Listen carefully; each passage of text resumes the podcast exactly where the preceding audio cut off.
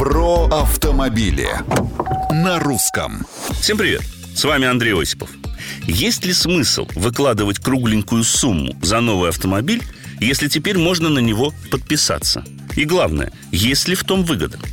Не буду грузить вас цифрами и расчетами, которые сложно воспринять на слух. Всю эту математику вы легко найдете в интернете. Я же, базируясь на собственных вычислениях и учитывая факторы, которые влияют на стоимость владения машиной, могу сделать следующий вывод. Если ваш доход позволяет осуществлять серьезный ежемесячный платеж, скажем, тысяч пятьдесят или сто, и если вы хотите машину премиум класса, аренда или долгосрочная подписка однозначно выгоднее – Потому, например, что в таком случае вы не задумываетесь ни о страховке, ни о налогах, ни о стоимости обслуживания. И даже о сезонной резине не вспоминаете. Все включено. Так что выбор ограничен лишь размером ежемесячного платежа, который вы можете себе позволить. А вот если речь идет о бюджетном автомобиле, все наоборот. Чем дешевле первоначальная стоимость и чем дольше вы собираетесь на нем ездить, тем выгоднее становится именно покупка, даже в кредит.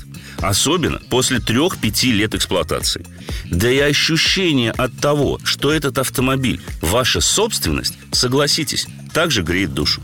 С другой стороны, само понятие владения железным конем в классическом смысле этого слова, увы, устаревает. Не находите? Мнения, мысли и комментарии принимаются на страничках Русского радио в социальных сетях. С вами был Осипов. Про автомобили на русском.